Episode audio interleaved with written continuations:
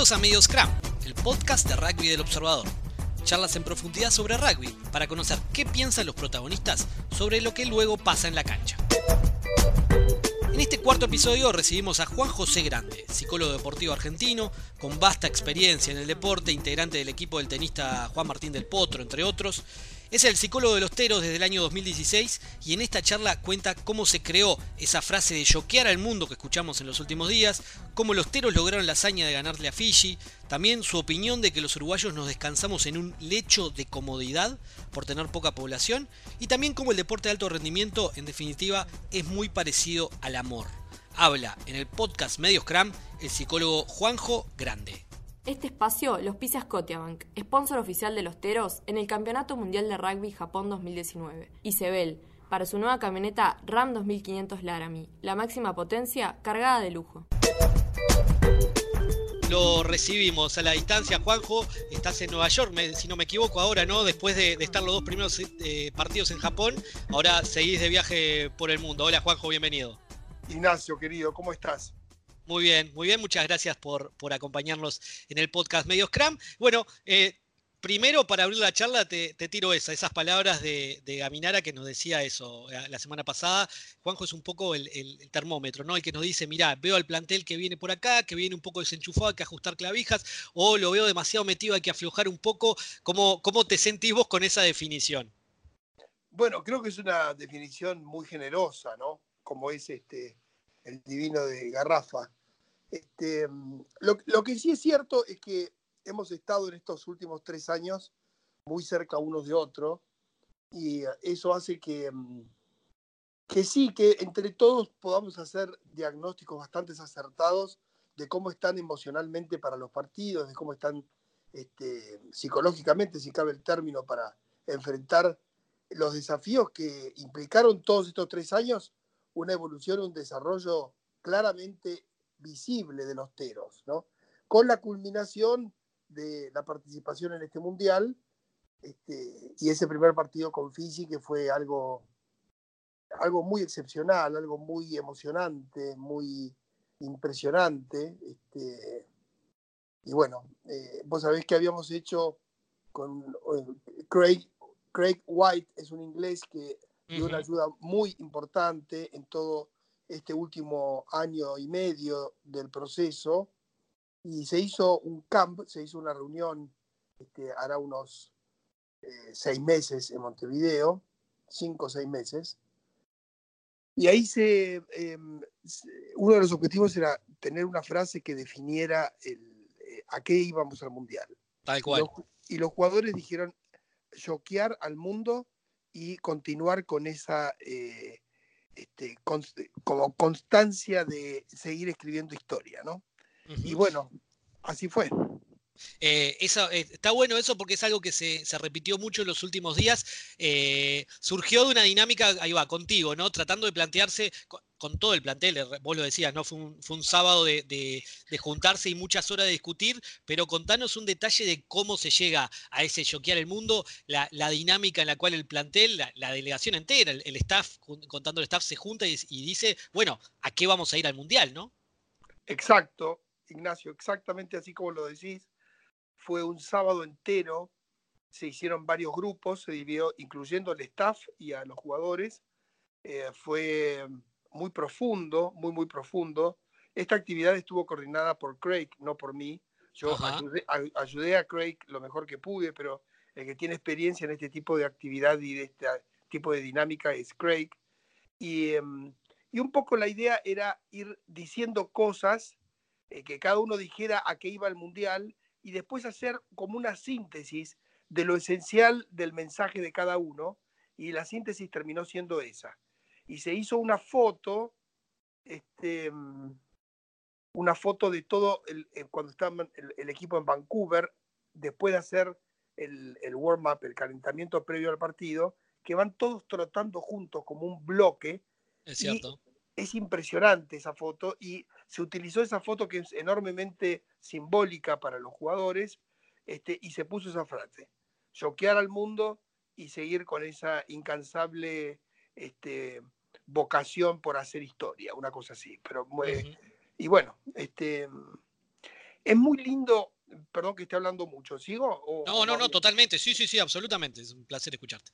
No, el, esta cosa increíble que tenemos los seres humanos, de que cuando se nos ocurre una cosa media imposible y lo tomamos como un sueño, este, muchas veces trabajando mucho, haciendo esfuerzos, comprometiéndose humanamente en todo sentido en el proyecto, este, muchas veces se logra que esos sueños sean realidad. Es decir, cuando están articulados con un trabajo en la realidad, esos sueños muchas veces se terminan este, convirtiendo en algo real. Y acá fue esto, ¿no? Entonces es muy emocionante, muy conmovedor eh, la fuerza de un grupo de personas trabajando con un mismo objetivo, ¿no?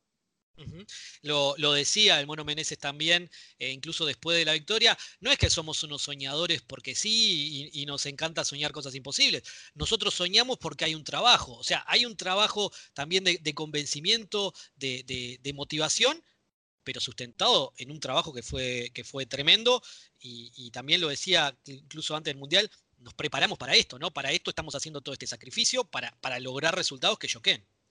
Sí, sí, es exacto es exacto. El partido con, con, Fiji fue muy, muy emocionante. Yo todavía no lo vi, eh, eh, no lo vi grabado, digamos, vi partes grabados después, pero mm, había como una convicción, había como una convicción eh, de los jugadores fundamentalmente y de todos, de que era posible, de que era posible. Este, pero no como algo impuesto de buena voluntad, digamos, como para, como quien quiere levantarle el ánimo a alguien diciéndole algo que es este, más lindo de escuchar que real, ¿no? Era, era en serio.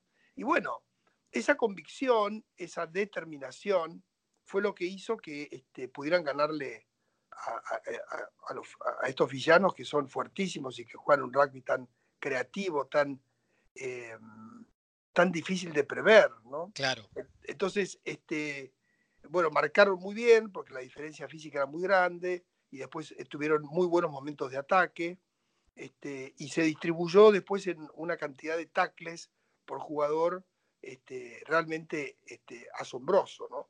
Y bueno, después terminaron, terminaron ganando el partido por esos tres puntos que, que, bueno, realmente estamos en otra realidad y cómo realmente el mundo del rugby, no quiero decir el mundo entero porque el mundo también está en otras cosas este, tal vez más, más relevantes o diferentes, pero para nosotros que somos eh, de este mundo, tuvo una respuesta este, muy, muy espectacular.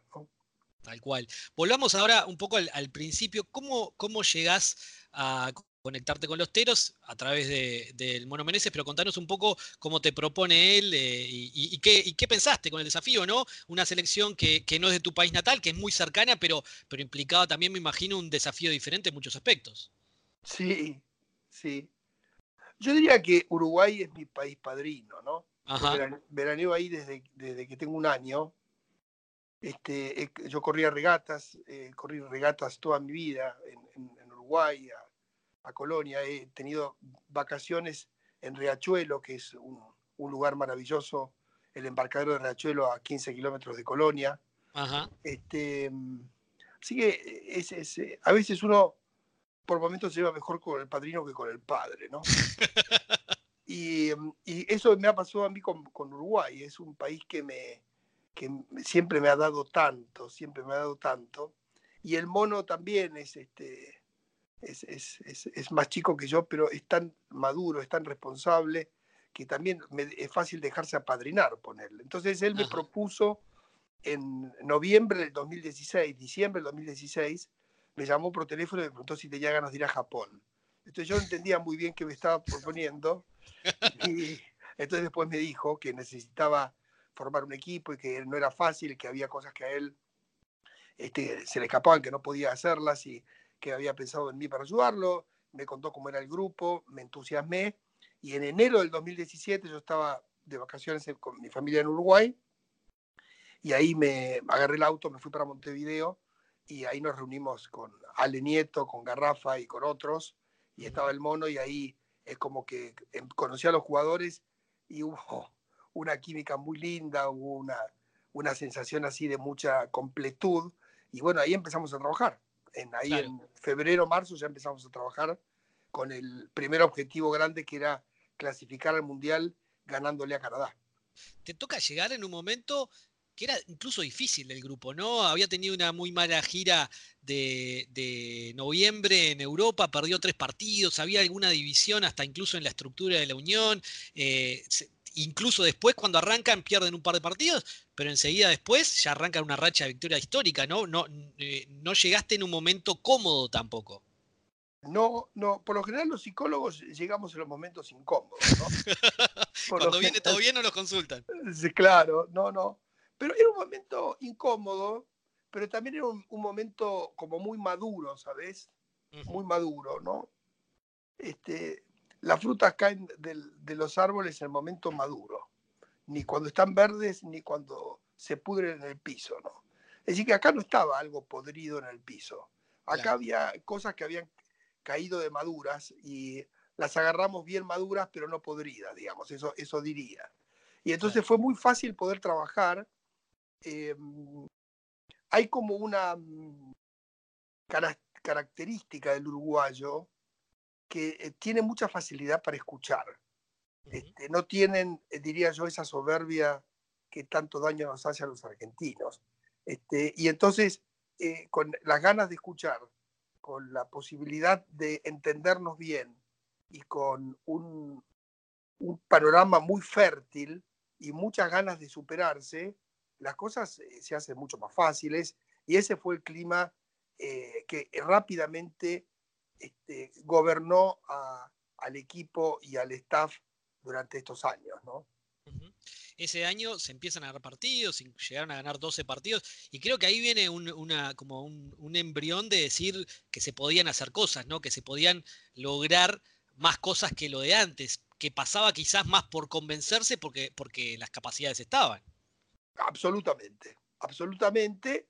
Después hubo un trabajo fuertísimo en la parte física, Ignacio, fuertísima, con un trabajo de todo el staff, con un trabajo de los preparadores físicos, con el trabajo de los kinesiólogos, con un trabajo muy comprometido, también otra vez complementado en este último año por presencias eh, eh, fundamentalmente de, Inglaterra, personas que vinieron a, dar su profesionalidad y a eh, enseñarnos cosas que nosotros no teníamos a nuestro alcance, y otra vez con ese ánimo tan permeable, tan abierto de, los uruguayos, este, eso hizo también, de nuevo, germinó en un, en un terreno muy fértil y los chicos realmente llegaron al Mundial con una este, estructura física fuertísima y con una preparación física profesional, ¿no? Seguro, seguro. Hay incluso en, el libro Los Teros, una historia de orgullo y sacrificio del rugby uruguayo, tanto Meneses como Aminara como algún otro eh, subrayan un momento que, lo ven como fundamental y que fue tu charla previa al partido de ida con Canadá. Básicamente eh, dicen que fuiste, que fuiste bastante duro a los jugadores porque tanto vos como, como Meneses sentían de que había una sensación de que si se perdía por un par de puntos estaba bien porque se definía acá. Y como que vos le dijiste, eh, si tienen que hacerle 30 puntos a Canadá, hay que hacerlos porque se prepararon para esto y, y, ténganse confianza. Un poco esa es la, reconstrucción que hacen ellos. ¿Cómo, ¿Cómo vos te acordás de ese momento? Sí, bueno, lo contás muy bien, fue algo inolvidable, inolvidable. Nos reunimos una noche, todos los jugadores y yo. Em, yo al mono, por supuesto que le dije que puede estar presente, pero el mono prefiere eh, dejar a los jugadores solos conmigo, esa es una decisión de él que yo respeté. Y bueno, nos, juntamos y yo creo, eh, si se me permite una pequeña teoría que tengo, una interpretación que puede estar errada, pero yo tengo la sensación de que ustedes tienen un poco ese legado de hermano menor, ¿no? Hermano menor, estar por arriba a Brasil y por en un costado medio abajo nosotros, medio como apretándolos y dependiendo su suerte en gran parte de lo que decidamos estos dos monstruos que tienen al lado, ¿no? Entonces, a mí eso me parecía eh, bastante arraigado en, la cultura de, de, que, de hacer lo mejor que se puede, como con una cierta resignación implícita de decir, y bueno, total somos pocos, somos un país chico y hacemos lo que podemos. Y esa, yo combatí mucho esa, e, es, ese hecho de comodidad este, con un techo muy visible, ¿no? Yo combatí todo lo que pude eso y tuve un eco en los jugadores enorme, porque viste que cuando combatís con una idea y no tenés eco en los protagonistas, no llegás muy lejos con esa idea. Entonces ahí este, yo les dije eso, le dije que, que había un peligro, que le expliqué lo que era el, inconsciente colectivo y que yo creía que en Uruguay, con que ellos hicieran un buen papel en, en Vancouver iba a ser suficiente y que los que estábamos ahí sabíamos que eso no era suficiente y que ellos estaban preparados para poder ganar el partido. Y bueno, después eh, este, ese partido en Vancouver fue algo inolvidable también, ¿no?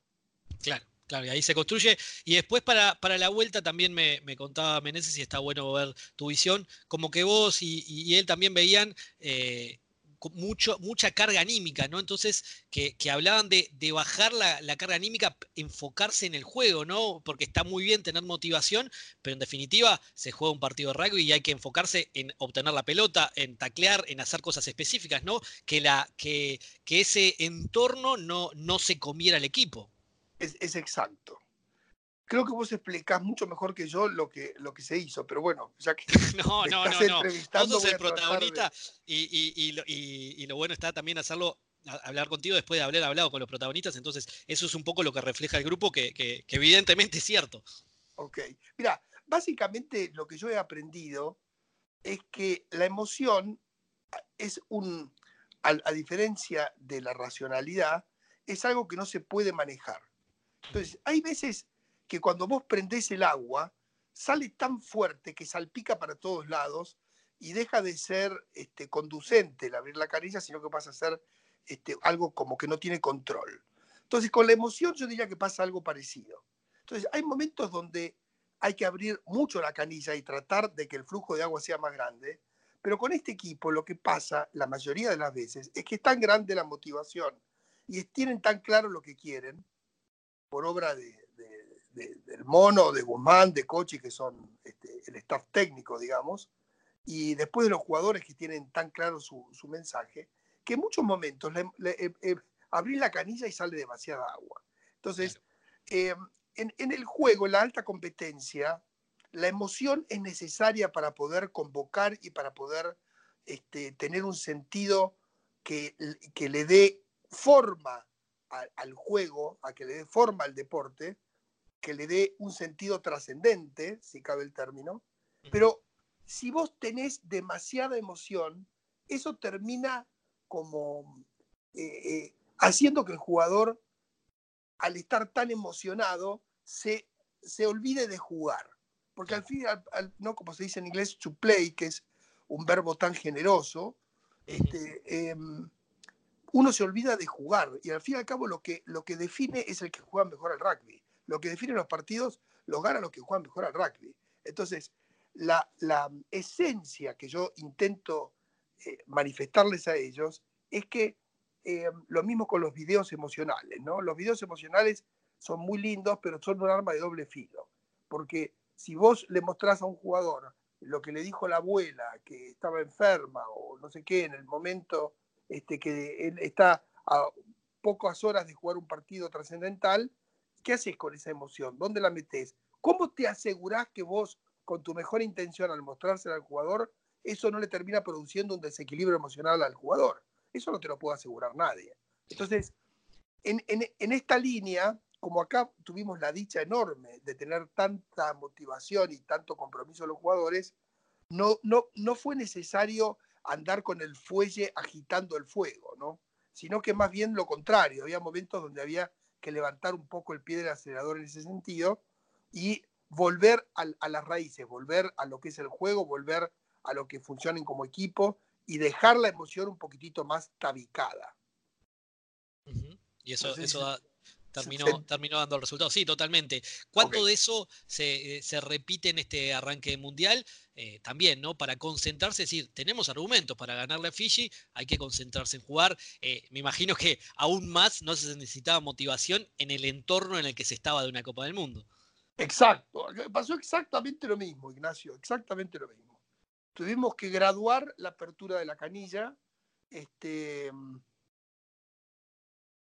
es muy impresionante escuchar al capitán, a, la, Garrafa Juan eh, Gaminara, este, en, el vestuario antes de, salir a jugar. Es muy emocionante. Mira, estábamos con eh, Gonzalo Cortina y mm, empezamos a llorar. Él tiene 65 años, cumplió ahí, y yo estoy por cumplir 60, y de estas pasamos varias, y los dos eh, estábamos llorando con una congoja por las cosas que decía Garrafa cuando estaban por salir a jugar el primer tiempo, y después en el entretiempo otra vez, ¿no? Contanos un poco eso, que, que, ah, sin, sin, sin, capaz que sin los detalles, pero sí que, ¿Qué se decía? ¿Cuál era la filosofía y cuál era la idea de lo que transmitía Garrafa? Mira, lo que, lo que decía Garrafa era que, mm, que ellos estaban preparados y que habían preparado que hacía cuatro años que venían preparando este partido y que era un partido desafiante y que y él repitió esa, eso de choquear al mundo y seguir haciendo historia. Em, y después en el entretiempo dijo algo muy fuerte, muy, muy fuerte, que um, Fiji había hecho 12 cambios y que, que les habían faltado el respeto. Eso dijo. Y ahí este, él lo dijo muy emocionado y fue algo, mira, me acuerdo ahora y me emociono. Y así salieron al segundo tiempo.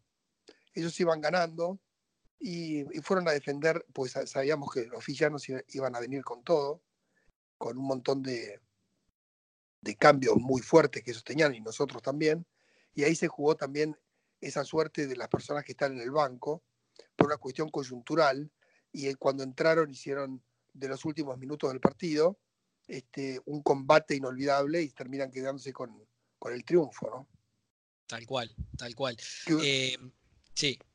No, que hubiera sido más holgado, ellos hacen un try al final y eso hace que el partido se gane solo por tres puntos, pero en realidad este, eh, había un, un, score favorable y estuvimos dentro de los nervios del partido bastante tranquilos el segundo tiempo porque veíamos que ellos defendían una causa totalmente en forma justificada y comprometida, ¿no? Entonces es muy difícil hacerle puntos a un equipo que tiene muy clara su identidad. Tal cual. Eh, hablabas de, de, Garrafa, antes hablaba de Alejandro Nieto, también de Meneses.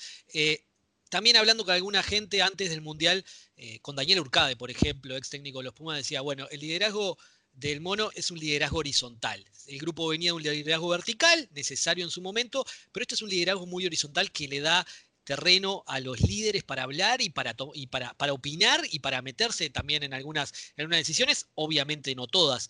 Vos como especialista, como, como, como psicólogo, como profesional del tema, ¿cómo ves eso en el grupo? Ese, ese, ese cambio de paradigma, porque evidentemente hay algunos grupos que se manejan con un liderazgo horizontal claro desde su líder, su entrenador o su capitán, el que sea, a uno donde eh, este, se eh, intervienen varios en la toma de decisiones, también me imagino que se necesita mucha madurez para eso, ¿no? Para que no se llegue a un caos, porque alguien tiene que tomar decisiones y que no todo, una vez que se toman se respeten también.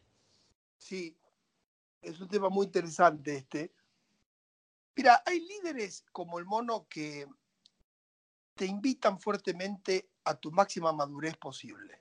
Yo no sé si soy tan maduro, no sé si soy tan efectivo en mi trabajo, pero el mono y, los jugadores y el staff me convocan a mí algo que, me, que trasciende a mí mismo y me ponen a mí en un estado superior, ¿no? ¿Viste? Es esto de, eh, puede parecer un poco ingenuo, pero Oscar Wilde decía que lo, lo sublime de lo, de lo pueril, de lo, de, lo barato, está a un milímetro, ¿no? Y para mí es sublime este, lo que da eh, la confianza en el otro. Y yo vi que ellos tenían mucha confianza en lo que yo podía sumar y sacaron lo mejor mío, como hace el amor, ¿no? una, persona, una persona que te ama este, hace un mejor Ignacio, hace un mejor Juanjo. y, bueno, ellos hicieron eso conmigo, es decir, sacaron un producto este, que yo mismo no conocía de mí mismo.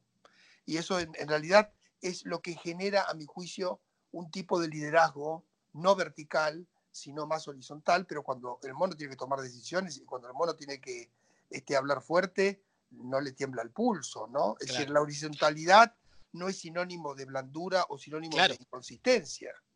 Todo lo contrario, ¿no? Entonces, todos trabajamos en ese clima tan, repito la palabra fértil, tan, tan maravillosamente fértil, tan eh, que te convoca a dar algo que trasciende a lo que vos sabés y a lo que vos tenés. Decir, por eso creo que todos, eh, por supuesto que los protagonistas son los jugadores, pero creo que todos dimos un plus eh, que fue la causa, ¿entendés? Que fue la, causa que fue este, poner Uruguay en el mundo de una manera diferente desde el punto de vista del rugby.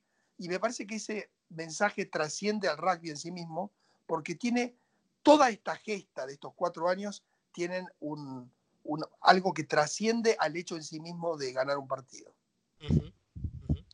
Eh, precisamente cómo, cómo administrar el éxito, ¿no? Porque después de ese choquear al mundo, que el mundo hable, eh, había que jugar a los cuatro días, había que bajar. No creo que haya pasado por un tema de, sobremotivación o, o de, o de, sobrar al rival, ni mucho menos, sino por más un tema físico, lógico, la derrota ante Georgia, pero también para lo que viene, ¿no? Cómo eh, lográs el objetivo que estabas apuntando, cómo volver a reenfocarse desde lo mental. Sí, vos sabés que fue, fueron cuatro días bastante bastante difíciles, porque al otro día tuvimos que hacer un viaje de dos horas de, colectivo, después eh, una hora y media larga de tren y después otras dos horas de colectivo. No había forma de hacerlo de otro modo. Esto no es un problema de, mala logística previa, la logística fue extraordinaria, los lugares, ahí tenés de nuevo el staff, ¿no? Este, el, el, Bata, Slinger, eh, había ido también Fede Zeta, que es una persona que se ocupa de la preparación física de los jugadores. Habían ido previamente a Japón a conocer los lugares, a elegir los lugares. Y ese viaje este, fue un viaje muy largo y fue un día que aprovecharon los jugadores porque en el tren que daba la posibilidad de poner los asientos de a cuatro, este, se juntaban los forwards y se juntaban los backs, iban revisando los, los videos del partido para prepararlo para terminar de prepararlo, pues ya se sabía cómo jugaba Georgia, pero eh, ellos trabajaron mucho en ese viaje para poder interiorizarse en los videos, en la parte técnica. Y entonces llegamos esa noche, bueno, cansados, ¿no? Cansados y un poco exigidos. Y después esos otros dos días que quedaron, dos días y medio que quedaron hasta el partido, bueno, tratamos de hacer una distribución de recuperación física y mental muy grande. Y yo creo que lo logramos, pero después hizo mucho calor, este, eso no nos favoreció. Y después, este, mirá, el deporte, una de las cosas que tiene interesantes es que poder ganar partido contra, contra Fiji, que es algo impresionante, y después perdés un partido que te duele tanto porque haberlo ganado hubiera implicado prácticamente la seguridad de jugar el Mundial de 2023. Y a, pocos días de haber ganado, perdiste, ¿no? Y yo creo que lo que tiene el deporte es que es tan concreto para decirte cuándo ganás y cuándo perdés, que eso este, puede generar o debería generar en todos un aprendizaje gigantesco, ¿no? Que eso es lo creo lo más rico que tiene el deporte, ¿no? Eh, y cómo, cómo encarar lo que viene, porque casi que eran dos mundiales diferentes, ¿no? Uno con ese afán competitivo de decir, vamos a ganar los dos partidos, vamos a clasificar dentro del mundial, aunque a la gran mayoría nos parecía prácticamente imposible ganar los dos partidos, se cumplió uno, no se cumplió otro, el balance es positivo de todos modos, pero viene otro mundial incluso escuchando a Garrafa hablando, diciendo, eh, tenemos que ser realistas también y de la misma manera que nos planteamos objetivos altísimos en los dos primeros partidos, eh, es peligroso mentirnos a nosotros mismos y eh, es casi imposible poder ganar los dos siguientes. Entonces, ¿cómo, ¿cómo enfocarse mentalmente? Vos te tuviste que ir ya, pero, pero seguís en contacto, me imagino, con el plantel. ¿Cómo enfocarse en los siguientes dos objetivos que implican otras cosas, otras cosas diferentes que quizás no apuntan tanto a ganar? Sí, Mira, yo creo que el, a mí me parece que el desafío de los seres humanos es la evolución y la superación. Y de repente cuando vos tenés rivales como Australia y Gales, la convocatoria es aprender y tratar de sacar tu mejor juego y tratar de mostrarle al mundo cómo estás jugando y cómo estás entendiendo el rugby. Me parece que esa es la manera. Em, si todo se alinea y todo es perfecto y todo es increíble, bueno, tenés la posibilidad de hacer un país sí, digamos, no hay que exagerar, eh, no, hay, no hay que mentirse a uno mismo, ¿no? Entonces, la posibilidad de ganarle a Australia o Gales es, es ínfima. Eh, entonces, yo creo que es eso, que es entender que son pasos evolutivos que eh, aumentan enormemente la posibilidad del aprendizaje. Y hay que tomarlos en ese sentido, hay que dar lo mejor que uno tiene, y, pero de nuevo, es volver a choquear al mundo aunque uno no gane un partido. Es volver a escribir historia aunque el resultado no sea eh, favorable. Digamos. Yo creo que hay eh, una manera bastante amplia de poder entender e interpretar cómo un, equipo jugó un partido. Este, entonces, no es siempre el marcador lo que hay que ver. Me parece demasiado mezquino, me parece demasiado simplificador de solamente fijarse cómo terminó el partido, sino cómo fue el partido. ¿no? Por lo general, los maestros nos enseñan que es más importante el camino que el destino, la mayoría de las veces. ¿no? Entonces, yo creo que Uruguay está en un camino de crecimiento y evolución enorme, de compromiso por las causas eh, enorme, y me parece que hay que seguir escribiendo esa historia. Claro, sin, sin llegar, como, como decías antes, a esa zona de confort, a decir, bueno, no necesito ir a ganar acá, me descanso un poco, ¿no? Mantener esa, esa actitud arriba, que, es lo que quizás es lo que menos se necesita trabajar, como decías, de, en cuanto a la motivación. Claro, claro, exactamente. Bueno, el día antes que yo me viniera, eh, ahora estoy acá en Estados Unidos por un tema de trabajo, y, y también de hoy cumplimos 30 años que nos conocemos con mi mujer. Ah, bueno, felicitaciones. Y 29 nos casamos. Sí, así que nos casamos un año después de habernos conocido. Y, y, bueno, esto, yo te, decía esto del amor porque Valeria me hace mejor persona todos los días de mi vida. Y si llegué hasta acá es gracias a ella, fundamentalmente. Claro. Entonces, eh, lo que yo le decía el último día, este, antes de, venir para acá, que nos reunimos con los jugadores este, y, con, y con el staff, nos reunimos todos, este, era eso, que había que seguir evolucionando, había que seguir creciendo y que venían dos partidos que son un sueño, ¿no? Buenísimo, buenísimo Juanjo, la verdad que ha sido un, placer charlar contigo, podría dar para mucho más y, seguramente habrá otras instancias para seguir conversando, pero para, para, este podcast se nos fue un poquito el tiempo, la verdad que aprendí mucho, eh, ojalá que la audiencia pueda aprender mucho y, es abrir un poco la cabeza, ¿no? El, deporte tiene mucho que ver con la vida, con las sensaciones de la vida, con los altos y bajos, con el amor, como decís vos, y, la verdad que, en este proceso que, han choqueado al mundo los teros, eh, tu trabajo ha sido muy importante como para, para convencerse de que es posible y, esta charla me parece que da muchas otras cosas, eso que decís del Uruguay, de quedarse en la zona de confort y, de, no aspirar a más, bueno, ah, dice mucho también de, tu observación de lo que es el país. Eh, te agradezco muchísimo por estos minutos y, nos veremos muy pronto. Te agradezco muchísimo a vos y repito que... Eh, si mi trabajo en, en, Uruguay tuvo algo positivo, tiene que ver con el marco que ustedes me dieron de permeabilidad de escucharme y de mejorarme. Así que el agradecido soy yo. Muchísimas gracias, Juanjo. Era Juan José Grande, psicólogo deportivo, psicólogo de los teros, uno de los, una de las personas detrás de este shock del mundo, de este cuasi milagro que lograron los teros ante Fiji en la victoria y en el inicio de este mundial, hablando de cómo vio al plantel, dándonos detalles de cómo se preparó para esta Copa del Mundo. Esta fue todo en este podcast de Medios Cram. Seguimos viviendo el Mundial de Rugby y nos los esperamos en la próxima edición. Muchas gracias. Chau, chau.